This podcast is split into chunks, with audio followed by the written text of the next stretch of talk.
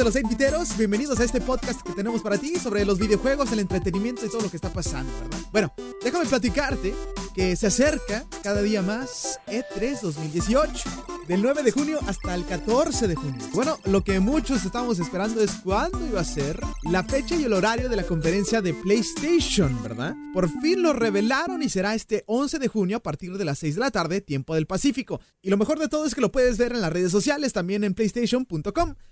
Twitch, YouTube, Facebook va a estar por todos lados, así que tienes que estar bien, pero bien enterado de lo que va a anunciar PlayStation, porque por ahí dicen, los rumores están de que van a estar hablando del juego de Kojima, The Stranding, Ghost of Tsushima, obviamente Marvel Spider-Man que va a salir este septiembre, y también una secuela que muchos estuvimos esperando, ¿verdad? Por fin va a salir The Last of Us Part 2. Así que esto es lo que va a tener eh, PlayStation para atacar a Microsoft, a Xbox en esta conferencia, en este E3 2018. ¿Qué te parece? Eh? Bueno, todavía faltan algunos otros anuncios, algunas sorpresas que va a tener para nosotros, ¿verdad? Pero esos son los que más se rumora que va a tener PlayStation. Así que va a estar interesante, ¿verdad?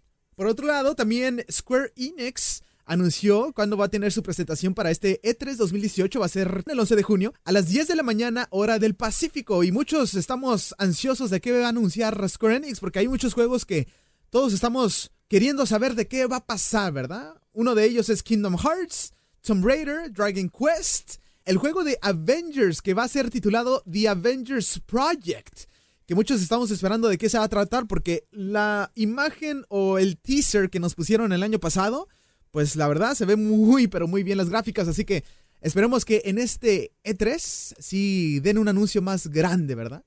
Bueno, muchos juegos que también Square Enix está por anunciar, además del tan esperado por años y por años, que todavía no han sacado ya nada, Final Fantasy VII Remake. Así que veremos qué pasa este 11 de junio a las 10 de la mañana, tiempo del Pacífico, en esta conferencia de prensa que va a tener Square Enix en este e3 2018. Y bueno, Microsoft Xbox también va a tener su conferencia este domingo 10 de junio. Va a ser de los primeritos en anunciar lo que va a tener para todos nosotros este y el próximo año, ¿verdad? Su conferencia va a ser a la una de la tarde, tiempo del Pacífico. Para los fans, ahora sí que les debe mucho, ¿verdad? Esperemos que saquen cosas muy, pero muy interesantes Microsoft. Xbox, para toda la gente que sí está esperando algo muy, pero muy bueno en esta conferencia de prensa, ¿verdad? Y el que va a cerrar este E3 2018 va a ser Nintendo, que va a tener su presentación a las 9 de la mañana, tiempo del Pacífico, tempranito, en este famoso Nintendo Direct, ¿verdad? Que muchos rumores hay de que pueden hablar de Pokémon, que pueden hablar de Metroid, que pueden hablar Yoshi, que también no se ha anunciado nada, y por supuesto, pues saber más de este juego que todos nos quedamos con la boca abierta cuando lo anunciaron hace un par de meses.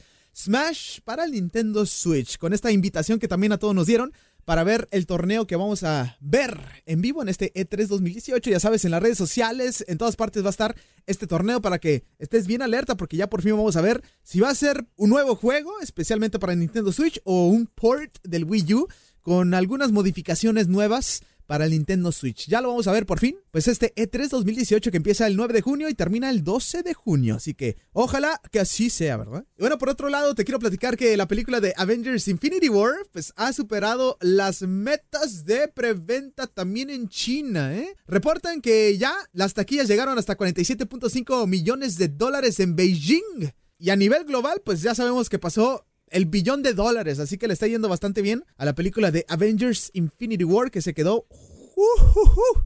y tenemos que esperar un año para ver la parte 2, ¿verdad? Pero bueno, con todo esto que estamos viendo de los superhéroes de Avengers, el juego de Fortnite sacó un modo para usar a Thanos en este Infinity Gauntlet. Modo que puedes usar a Thanos y bueno, obviamente haces total destrucción. Eres casi casi invencible, ¿verdad? Imagínate teniendo 700 de escudo y 700 de vida. Puedes ir y matar a quien sea. Pero bueno, eso sí, si todos se te acercan y todos te empiezan a balear, pues va a estar canijo, ¿no? Pero si tienes una buena estrategia para usar a Thanos, está muy, pero muy interesante. No me ha tocado usarlo porque, pues, es difícil. Imagínate, sale el guante y todos quieren agarrarlo, pues está canijo, ¿no? Si a ti ya te tocó usarlo, por favor, coméntanos qué te pareció usar a Thanos en el juego de Fortnite. Bueno, muchísimas sorpresas se nos vienen en el mes de junio para todos los gamers. Va a estar súper interesante este E3 2018. Estamos rumbo a esta conferencia de prensa que va a estar impresionante, grandísimo. Pero bueno, nos despedimos. Gracias por escuchar 8biteros. Y bueno, podemos estar en contacto en las redes sociales. Ya sabes, nos buscas como arroba 8biteros, E-Y-T, biteros. Nos escuchamos en la próxima.